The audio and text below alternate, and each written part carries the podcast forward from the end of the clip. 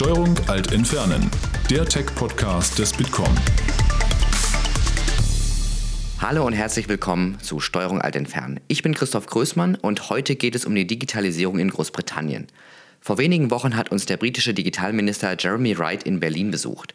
In unserem Frühstückstalk Bitcom at 8 stand er uns Rede und Antwort, unter anderem dazu, welche Pläne Großbritannien für die Digitalwirtschaft hat und wie die britische Strategie für künstliche Intelligenz aussieht. Viel Spaß beim Zuhören. Well, thank you. Thank you very much indeed. Good morning. Can I apologise, as all British people do, for not speaking to you in German? Uh, my German isn't up to the challenge, I'm afraid, of discussing technology with you, but it's a great pleasure to be here. I wasn't going to say a great deal by way of introduction because I know you will have questions and particular subjects that you want to discuss. Uh, but as you've heard, the United Kingdom, as with Germany, is seeking to make technology a fundamental part of our economic economic development. And I don't think that either of us have a choice about that. We have no option but to accept that if our country is to be successful economically, then it requires success in technology too. And that's about linking people together so we can talk about uh, broadband and fiber connections and about 5G, where I think both Germany and the United Kingdom are leading. And I think we should talk too about other technological developments like artificial intelligence. All of these things will change the way in which our societies operate and the way in which our economies operate. And government's job is to facilitate those changes, but also to think about the ethical dimensions of those changes, both in artificial intelligence specifically and in the transfer of data more generally. So there are a number of issues for governments, ours and yours to consider. And of course, we must make sure that we listen to the voices of those who are in the technological economy, those who are making jobs, those who are making leaps forward intellectually. And on that note, I will stop talking and listen to just those people. Thank you very much indeed. And thank you very much for being here and taking an hour of your busy schedule this morning to be with us. Um, good morning to everyone also in the live stream. Before we start, I would like to um, introduce you quickly. Um, you've been in office since July 2008. You came in after the cabinet reshuffle, after Davis and uh, Boris Johnson uh, resigned. Um, you've previously served as an Attorney General for England and Wales and Advocate General for Northern Ireland since 2014 for four years. Um, you're a lawyer by training um, and have been uh, an MP for the Conservative Party for 13 years. Um, as always, our hashtag for this morning is hashtag Bitkom8. Um, please do debate on Twitter. We would be very happy to see some discussion there. And as always, I'll leave the last 55 minutes or so for um, questions from all of you. So to start off, um, Secretary of State, I would like to ask you um, how your first couple of months in office have been because you've been a lawyer and have a very had a very legalistic mm. daily routine I, I, imagine. And now it's more a political business oriented um, daily daily life. How has the shift been for you? Busy is I yeah. think the way to describe it. Yes you're right. Uh, the the job that I had for four years which in the British political system, I don't know about the German political system, in the that. British political system, uh, four years is a long time to hold any job in government. And, uh, and it's a very different job to the one I have now. So the Attorney General is part lawyer, part politician, mm-hmm. uh, and it's a much more reactive job rather than being able to be proactive, to come up with new ideas, to implement policies and see them through. So this is very exciting for me. But there are, uh, I think, some advantages of having been a government lawyer for this long. So, one of the challenges that I think our government wrestles with, and I suspect the German government will too, is what to do about the regulation of the internet. Should there be regulation of the internet? And if there should, how should we balance? The freedoms that we all want to encourage for people to express themselves online and the restriction of the sorts of harmful behavior that in any other environment the government would restrict, and that I think our populations expect us to take action against online too. Mm-hmm. So the exploitation of children, the promotion of terrorism, those sorts of things. And so, if you're going to approach these questions from a basis really of very little regulation at all, because that's the way in which the internet has developed, then I think having a, a legal background and a legal frame of mind doesn't necessarily hurt. Yes, absolutely. Um, I would like to stay with um, before we dive into into more specific areas. Um, to stay with your how you govern digital policies. In Germany, we had a huge debate after the government came in at the beginning of the year about how to govern tech policy, where to um, who, to, who to be to put in charge of digital policy, whether to put it in one ministry or to spread it out. Um, and the solution we found now is to have some degree of coordination, but also widespread um, expertise in all the ministries. How is the UK governing digital policy? Mm. Well, the, the overall uh, responsibility for digital policy lies with my department, but of course, there are elements of this in policy terms that uh, find their place in other departments. So, if we're talking about uh, online harms, the sorts of things I've described, then our Home Office, our Interior Ministry, has a, a slice of responsibility for that. And then, of course, in the promotion of the digital economy, then our Treasury, our Finance Department, also has a considerable interest. And the way in which we regulate, the way in which we develop businesses, we have a Business and Enterprise Department as well. So, there are a number of different policy responsibilities that come together in the digital space. But I think, just as you say, um, our view is that every department needs to be a digital department and the way in which you think about technology and the way in which it will change our society needs to underpin what every single department does. And it doesn't matter whether you are the Department for Farming and Agriculture or the Department for International Aid or whatever it may be, you need to think about what these technologies can do to support your activity. And so I think it would be wrong to see digital as the responsibility of any one department or even number of departments. I think it's the responsibility for all of government. And we we want to make sure that people can see the benefit of digital thinking in any area of government activity. Hmm. Do you think that all your colleagues embrace this idea already, all your Secretary of State colleagues? Or well, to that, different degrees. To... I mean, I think, I think as individuals, they, hmm. they all have different levels of technical hmm. ability.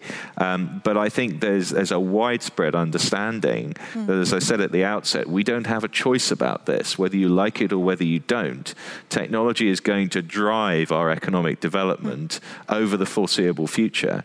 And you either catch up to that and take advantage of it, or you get left behind in the global race for mm. economic development. So um, I think whether you like this or not, you have to accept it's a reality. And I think my colleagues do. And I think the UK government feels as though this is actually an opportunity. This is not a threat. This is an opportunity to move our society on, to move our economy on, to share more data with others, to cooperate more broadly across the world. Um, you've probably heard there's a small matter of Brexit going on, but there is still, uh, I think, a clear intent and willingness in the UK to work together with others. And I think it's our job, in throughout this process, particularly perhaps, to stress that we might be leaving the European Union, but we still want to cooperate with others. Mm-hmm. And technology gives you a very good opportunity to do that. Absolutely, yeah. Um, so uh, that sounds like technology or tech policy is quite quite high on the priority list in, in the UK, and to, um, that the government embraces the idea that tech can can change our economy to the better and and make us successful and more competitive in the future. Um, I'm in Germany. There's always if if we debate about um, about the digital, um, about digital innovations, about how it changes our lives, about how it changes how we move around from place to place, um, our health um, system, so on and so forth. The debate tends to be quite pessimistic mm. and, and risk focused often. Um, how's that in the UK? We always think that you're really pragmatic and, and you know, business prone, but yeah. um, I, I, think it's interesting. I mean, I, again, I don't know how it is in Germany. I suspect similar. But if you ask people, is technology a good thing? Um, they might say, in principle, yes, it is. Do I think it's part of our future? Yes, I do. Um, but then if you start to think about some specifics, people get more nervous. And uh, I mentioned artificial intelligence, and I think this will be a large part of the conversation about technology over the next 10 years or so. And, um, and it seems to me that, that if you take um, the, the, average person in Britain, they would say, artificial intelligence, right. So I've seen the Terminator movies. what you're telling me is that sooner or later the robots are going to take over, uh, and that is a terrifying prospect.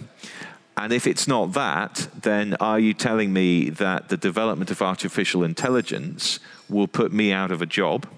Will it take over some of the areas of employment that currently people rely upon for their income?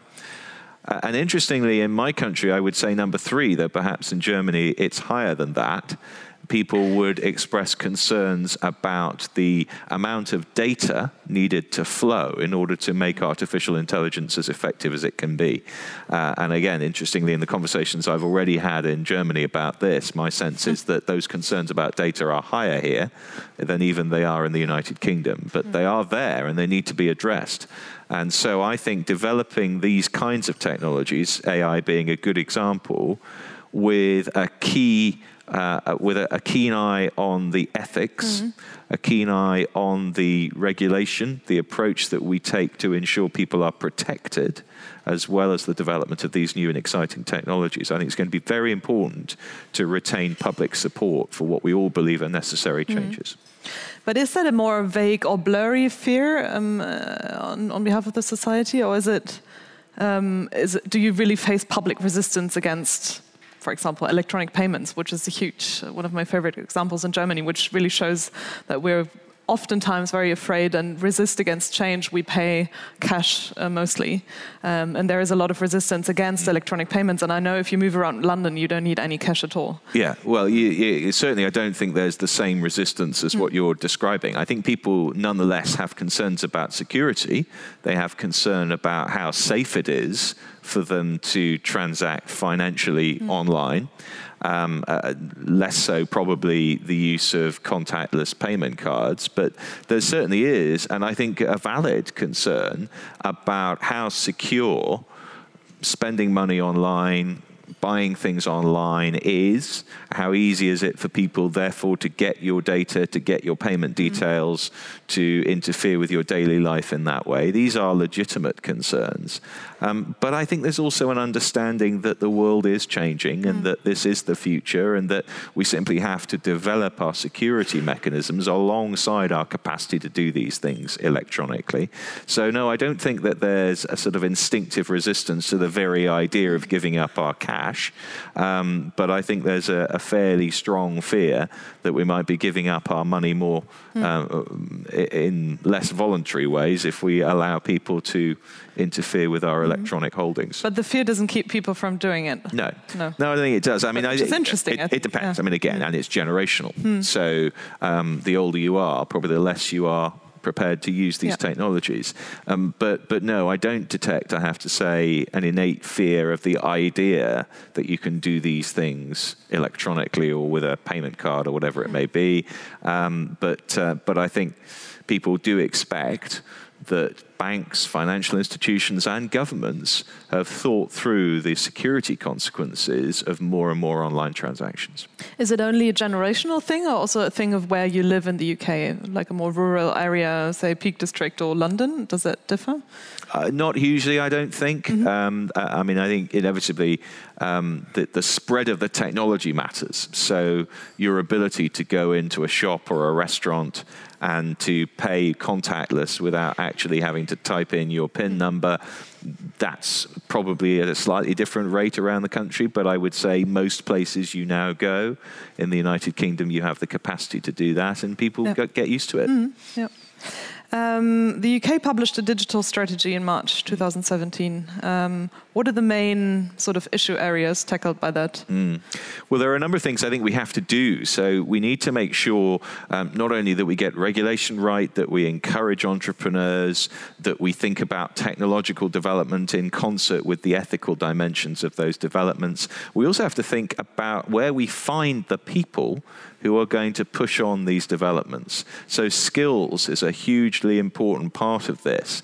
And I suspect, again, this is true in Germany too, that it's very hard to find people mm. with the skills you need in a technical business to actually bring on the technology you want to develop. So, we need to think, I think, in our strategy about how you bring on people through education, through training, through higher education to make sure that we've got the people we need. And you can't do that overnight. Hmm. So you can't simply magic up people who've had the education, who've gone on to higher education, who have master's degrees, who have doctorates. All of these people contribute to the development of a technological economy, and we don't have enough of them. And I think hmm. nobody has enough of them at the moment. So I think skills is a hugely important, compo- mm-hmm. important component mm-hmm. of this. So, what do you do uh, concretely to get people into STEM related um, mm. study areas, and what do you do to keep them digitally uh, literate throughout their careers? Yeah. Well, we're doing it, and I think um, there's been a clear focus over the last five, ten years, perhaps, uh, on the development of more STEM subjects in the core curriculum at, uh, at UK schools. But actually, it's interesting when you talk to people who are in the creative industries more broadly and in the tech sector more specifically, um, they will often say among the things they're looking for in new employees is creativity.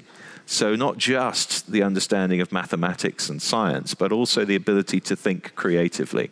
Because in the end, these technologies are developing creatively.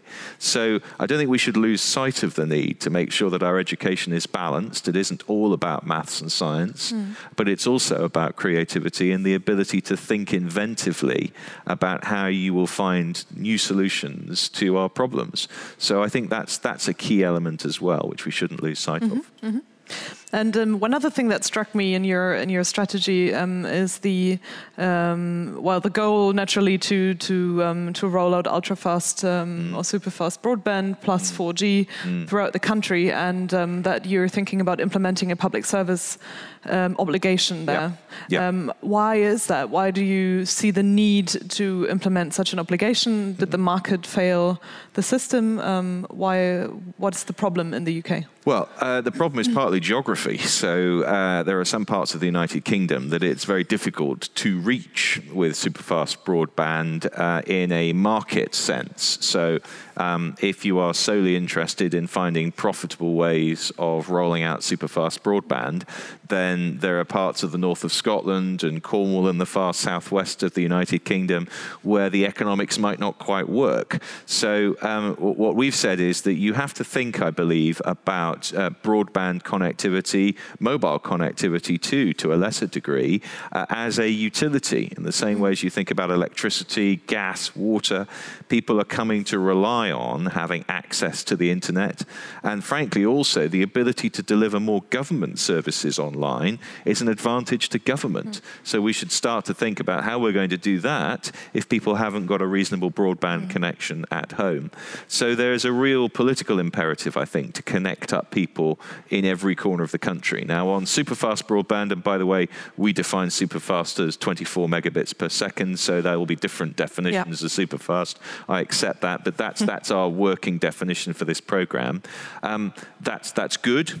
Um, our uh, universal service obligation that you mentioned actually is 10 megabits. So um, we think that's okay for now. Mm. Um, but I think neither 10 nor 24 is going to be sufficient for the likely long term future need. And so the next phase for us is to think not just about the rollout of superfast broadband, but to think about a fiber network because it seems to us that a fiber network is what you really need to future proof your systems, to make sure that whatever new technology brings us the capacity to do, our infrastructure can carry it. So, having a fiber network we think is very important, and that's where we will go next to seek to roll out fiber to as much of the country as we can by market mechanisms, and then to look to supplement that with some form of other system mm. that enables people to access this fiber network if they can't get it through the market. Uh, and then I'll also say that in terms of mobile connectivity, 4G is great, 5G is better. And so we should be thinking too about a 5G network. And there is an interaction, though I re- reached the limits of my technical understanding on this quite quickly. But there is, I think, an interaction between a full fiber network and a 5G network, which will enable us to reach more places mm. by a combination of the mm. two. So, so I think you know we're, we're proud of the fact that we've reached 95% of premises now on a super fast broadband program. Um, that still leaves 5% without that level of coverage. Um, but I think we now need to think about future proofing the system with fiber and with 5G mm-hmm. and reaching as many people as possible with those. Mm-hmm. And one of the other key challenges um, for, uh, aside having a, a great um, broadband infrastructure, is um, is to get our companies to, to get digital, to shift their business models from yeah. analog to digital, to embrace new technologies. Um, and for that, setting up ecosystems in which these businesses can flourish is, of course, imperative. Um, how do you go about building such ecosystems? Do you, as a state, take a big role in that, or do you take your hands off and say, you know, go ahead, do whatever you like? Well, I think, I mean, there is a large infrastructure component to this, of course. So if you are a company that knows you have to do more online, you want to trade more online, you want to interact more online, you require a broadband service that enables you to do that. So some of this is about making sure that people have got access to the systems they need to perform in the way they want to digitally. And in terms of other ecosystems, then I think it's about making sure people have the necessary support from government and, of course, that they have access to the right people. And so, again, it comes back to skills, mm. it comes back to a flow of people in the economy who can go into a company and help them become more digital. Mm. And then I think being surrounded by your suppliers, by your customers, all of whom want you to act digitally also helps increase the pressure. So a lot of companies, I think, that, that would start off saying, we don't really do that sort of thing. We don't interact digitally. We're quite happy as we are, thank you. Um, but we'll find their customers demand that they do, and that their suppliers demand that they do, and they end up being moved on as a consequence. Mm. So some of those ecosystems are the normal operation of the market, some are about infrastructure, and some, frankly, are just about more encouragement from government to do this. Mm. Um, but again, I, I think there are a lot of businesses now that are saying, well, it might not be in my comfort zone, but I can see this is where I have to go. But is the pressure high enough? Because in Germany, we, we you know, economically, we're doing pretty well, mm. um, to say the least. Mm. Um, and some people were saying we need a crisis to, you know, to really get our businesses to feel the pressure to to shift their business models. Is that something you're feeling in the UK too, or is the pressure? Well, I think I mean I, I, think we we we don't perhaps um, feel it in quite that way, but I think what we w- would sense, and I'm sure is sensed here too, is that success for now is great, but you have to think about future success too. And the economy doesn't stand still. And there are lots of examples we can look at of countries and industries that have been tremendously successful, but have failed to notice mm-hmm. that the world has changed around them and they haven't caught the next wave and enabled them to become successful in the mm. future. And again, I think to repeat the point, there is no doubt that if you are not focused on digital, if you're not focused on data, if you're not focused on innovation, then you are not going to succeed in the future. It doesn't matter what business you're in. So, this is um, a matter of saying to all businesses, you might be doing well now, and that's great but you need to think about how you will stay doing well in the future as the world changes around you. And uh, across Europe and across the world, the world has perhaps never moved faster than it's moving now. And I don't think businesses have failed to notice that. They might not have a clear sense of how they should respond, but I think there are a few that don't realize they have to respond and to think about where the future will take us and how to do business in that new world. Mm. You alluded to a faster changing world. How do you keep up regulating then? Or how do you keep your yeah. regulations up to date? Because they often stem from the analog age, as we say here, you know, from 20, 30 years back. But how do you, how do you get them into the digital age? They do. And, and it's very difficult. And regulation has always lagged behind, I think, innovation. Um, but one of the things you do is, as these new technologies develop, you start to think about regulation at the same time rather than retrofitting it to the technology. So, um, AI is a good example. So, we will um, have in place what is called a Center for Data Ethics and Innovation. Mm-hmm And the title is not accidental. The ethics and the innovation are both important. And if the ethics go along with the innovation, then you have a better chance of a regulatory structure that works with the technology rather than fights against it. And so I, I think the opportunity we have here with brand new technologies um, that are certainly developing fast, but are developing from a very low base, is that you have the opportunity to develop the regulatory structures alongside them. That makes it more likely that they will keep pace, mm. more likely that they are relevant, and frankly, more likely that they are not unduly restrictive. Because mm. what we also need is regulation, certainly, that keeps people safe that deals with their major concerns and keeps the market working properly, mm. but not regulation that stifles innovation, that stops people moving forward in yeah. a way that we all want them to. But I think developing it in tandem with, at the same time as the developing innovation, is, is the right way to do it. Yeah, I absolutely get the idea that ex ante or parallel um, uh, regulation is, is better than doing it before it actually happened and preventing innovations. But um, what about regulations, or do you have any, do you feel you have any laws that keep these new trends from happening already. Um, for example, in Germany, we have laws that regulate our pu public um, transport, mm. and, and they kind of prevent new services, on demand services, to come in because they are so restrictive and so adjusted to our public, mm. um, um public transport system at the moment. Well, I think that uh, one of the, the, the, potential difficulties is how we handle data. Hmm. So many of these technologies, artificial intelligence being a good example, but not the only one, rely on the free flow of data. And the more data you have access to, the better your technological development is likely to be. So, one of our challenges, I think, is to determine how we allow for the flow of data um, without scaring people about how their data might be used to enable those who are trying to develop technologies like artificial, artificial intelligence mm-hmm. to get the most out of it. That is a real challenge because people are legitimately concerned about their data. I think, particularly here in Germany, they're mm. particularly concerned about that. Uh, and we need to work out how it is you square access to data which is what you need, I think, to take artificial intelligence as far as we want to take it, um, with the need to protect that data and ensure that people's privacy is, is protected. So um, the, these are the challenges, no question, and I think they're the potential bottlenecks on the development of technology. Um, and of course, because people um, don't always trust governments, don't always trust companies, mm. they need some persuading that there are huge advantages to the free flow of data in this sense. And of course, one of the things also that we in the UK have to think about is post our departure from the European Union, how will that free flow of mm. data be maintained? Because it's of importance to us and to other countries. For example, um, I think it's about 7 billion euros mm. worth of export business from Germany to the UK that is digitally dependent, dependent on data.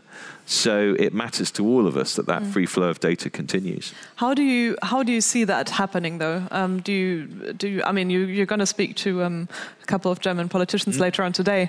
What do you tell them? Do you have the feeling that um, they're fine with having um, what it's called um, adequacy agreement mm. post Brexit, mm. or do you think they're rather um, hesitant and you know they're still sulking that you you're leaving us and um, and um, well, they no won't let still you sulking. I, I, I, think that um, uh, that what we want. Hmm is, is something more than adequacy. What we want is a close working relationship on data as we do on other things. I think this is one of the things that, that isn't easy to understand. That the United Kingdom has decided it doesn't want to be part of the European Union anymore, and that's the decision of the British people. That isn't going to change.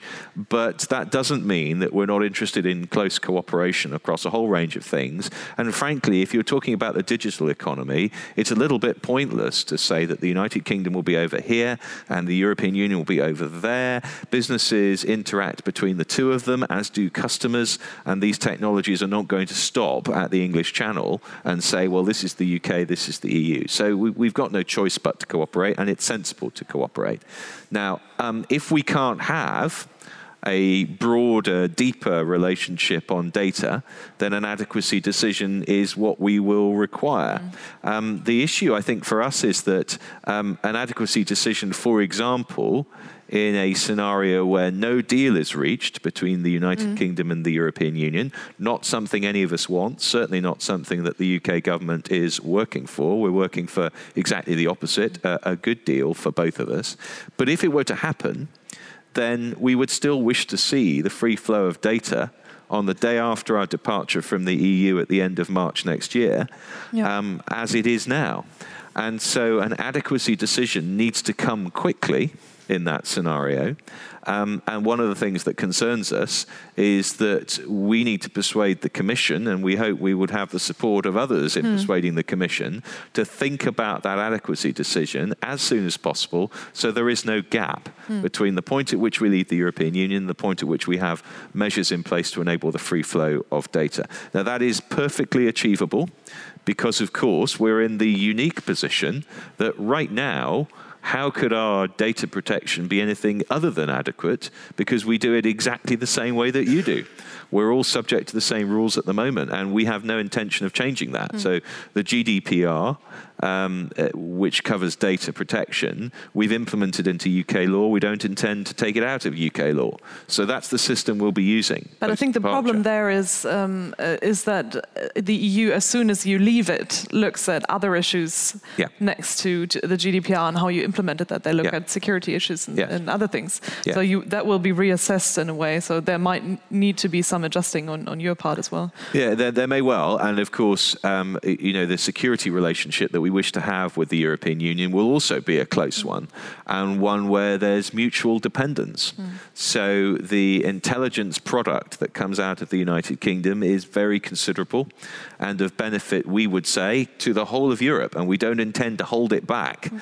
Um, but we do need to make sure that we balance out the ability for us to have an intelligence product that genuinely be- benefits mm. all of Europe um, with restrictions uh, of the kind you're talking about. So this is, you're right, this mm. is a further conversation to have. But I don't believe it's impossible to reach an no. accommodation on yeah. this. Mm. What we must do is make sure we reach it as soon as we can so that there isn't that gap. It's not, of course, impossible to manage a gap. There are things you can do to ensure well, data transfer. with the US, um, I guess. After, Indeed. Yeah. And so, you know, there are things you can do. I don't, don't deny that, but I think it is better mm. if we can have a seamless transition. Mm. Would you, like a closer relationship would probably also entail you accepting more regulation coming out of the EU um, as given? Um, without having being able to have any influence on that. Would, so you, it sounds like you would be ready to accept that, um, and uh, for the benefit of having a closer relationship than something like an adequacy agreement. Well, the proposal that we've put on the table now for the Commission to consider is that when it comes to goods, um, that we would accept the common EU rulebook. We would accept that the conditions that apply to goods would continue to apply to us. Uh, and of course, it follows, as you say, that if we're no longer in the European Union, that we no longer have mm. the ability to influence the way in which those rules and regulations are constructed. I think it's worth saying, though, that that set of rules and regulations has been remarkably stable. It hasn't changed much. So the expectation that it's suddenly all going to change um, in the next sort of five, ten years in radical ways we would mm. find uncomfortable, um, that, that may not be a realistic assumption. Um, but look, I mean, we, we have to accept, I think, that in this process we are negotiating. And in a negotiation, you don't get everything you want. You have to give up some things that you do want and there has to be give and take mm. on both sides. Now, what we've done is we've said, look, to make this relationship work, to make sure that there isn't friction at the borders in the transfer of goods, mm. that we will accept that the rules and regulations that we work to now will continue to work to.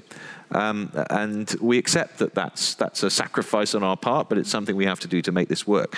Um, but we now need to see, having made that offer, what the Commission, what the European Union is prepared to say back to us.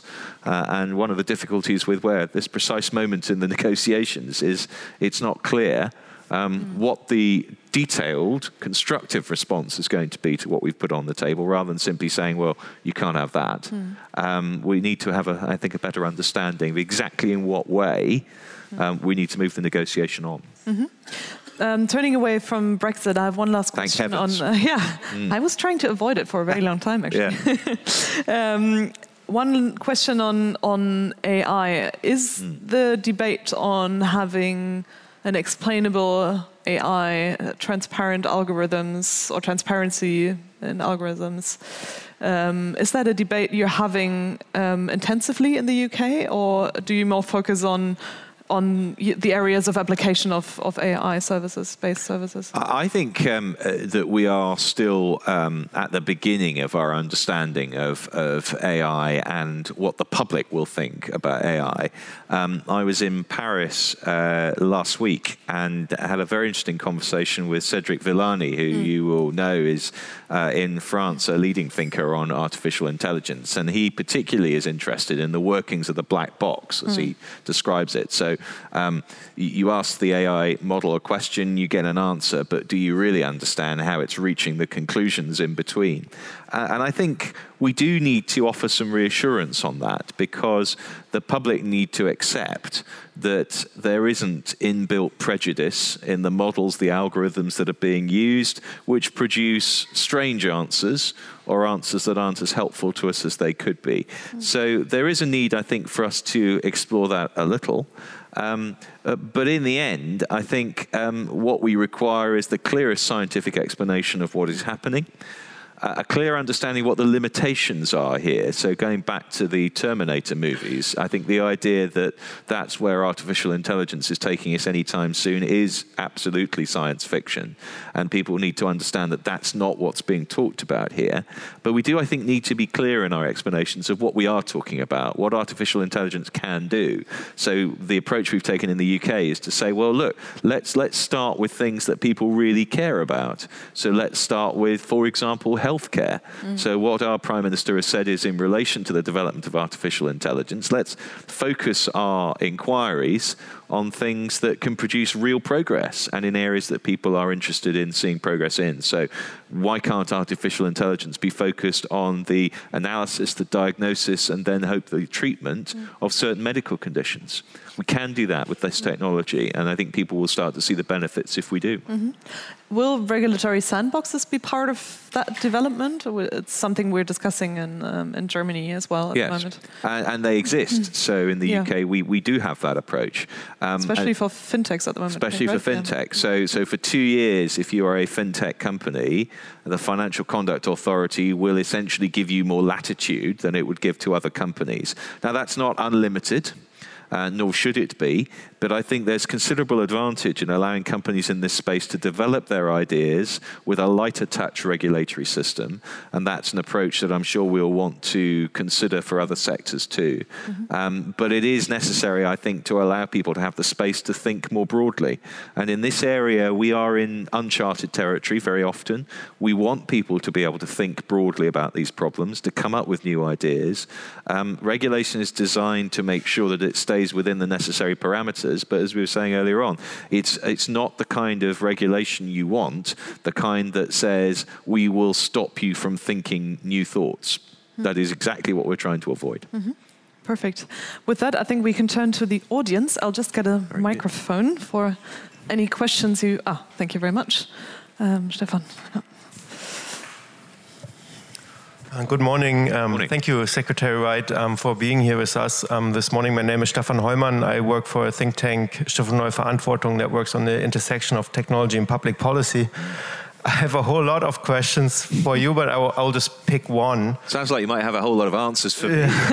well, um, um, the topic, the nature of the topic, just I think not, none of us has really good answers at this point. But um, so one topic that you haven't touched upon, and you're also Secretary of Culture, mm. and a lot of public discourse had, has, of course, also shifted to digital and to social media. Yeah. And we've been talking a lot about um, the disinformation problem, you know, about the Cambridge Analytica mm. um, scandal um, in the UK. Even uh, some people have been saying that some of the legitimacy of the, the Brexit campaign is called into question by foreign interference potentially in this, and, and your parliament has actually published a very interesting report on this that's also calling for some action on how to respond on the disinformation problem um, on the online media and social media. And I was um, wondering if you could tell us anything about the plans that you're pursuing um, within the government um, to address this issue. Mm. Well, uh, you're right to, to mention that report. So, this was a report by a select committee in the UK House of Commons that covers the same area that my department covers.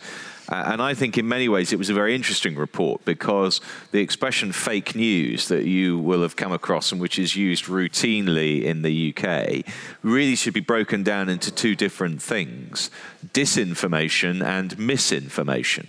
Now, misinformation is what's on the internet that isn't true. Um, disinformation is what's on the internet that is deliberately there because it's untrue.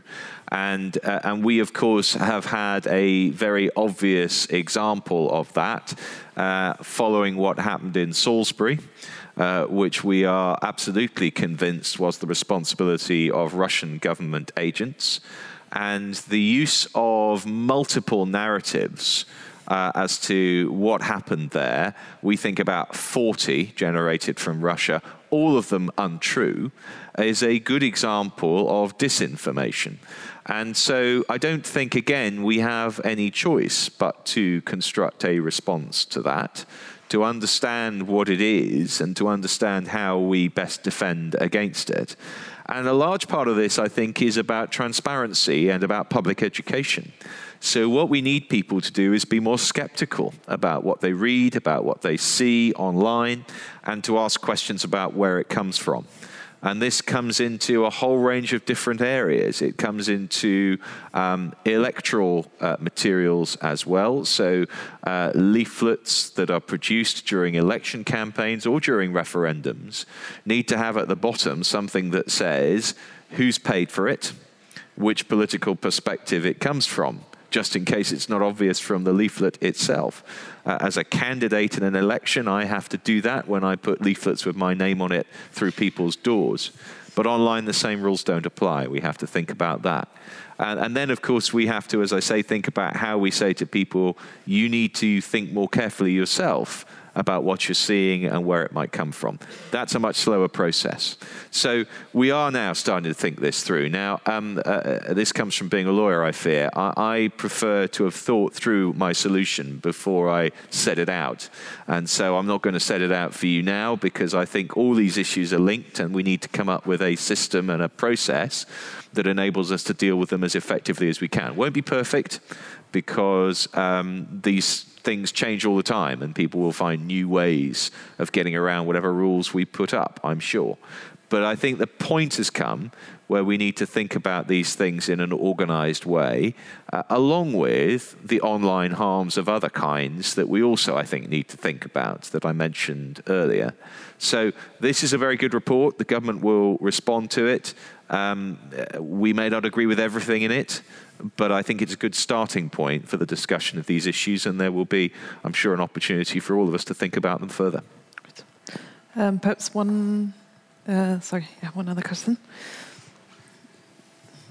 Johannes Ahlefeld, political advisor to German Social Democrats in Parliament.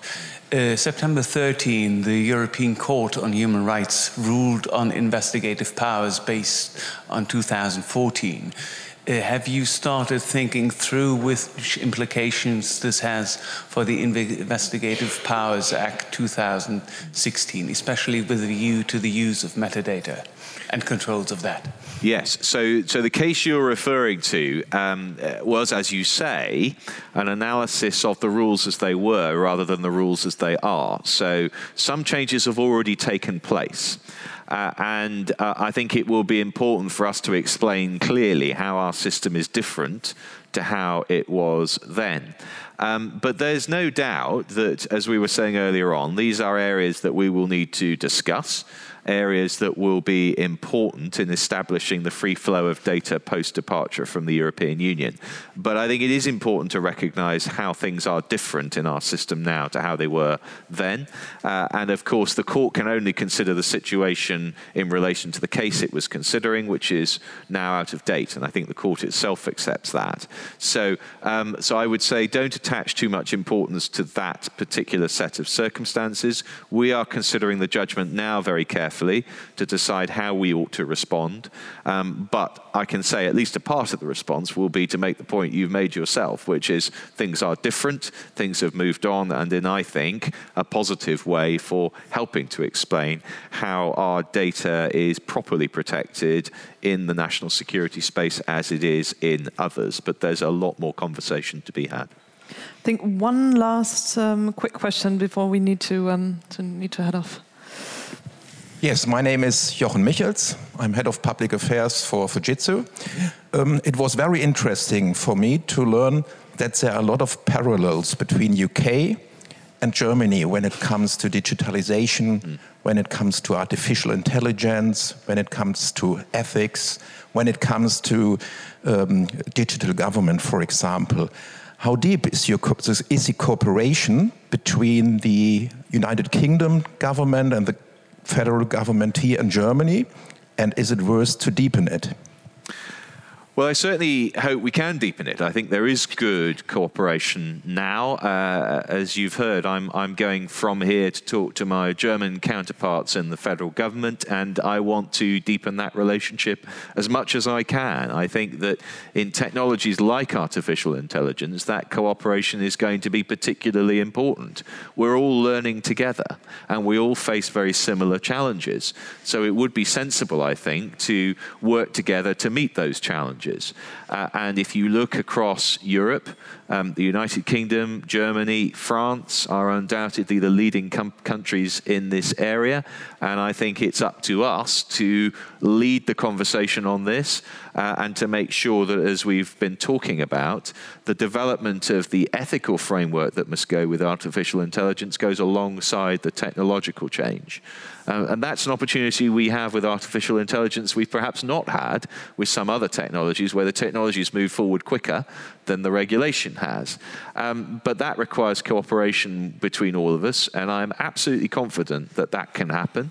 Uh, I don't expect to meet any disagreement when I meet my German counterparts. Certainly, I didn't with my French counterparts. And I think, um, regardless of Brexit, this is an area where these countries will want to cooperate long into the future. Das war der Bitcoin mit 8 Talk mit dem britischen Digitalminister Jeremy Wright. Alle Infos dazu gibt es auch in unseren Show Notes und auf bitcom.org/podcast. Vielen Dank fürs Zuhören und bis zum nächsten Mal. Das war Steuerung Alt Entfernen, der Tech-Podcast des Bitkom. Weitere Folgen findet ihr auf www.bitkom.org/podcasts.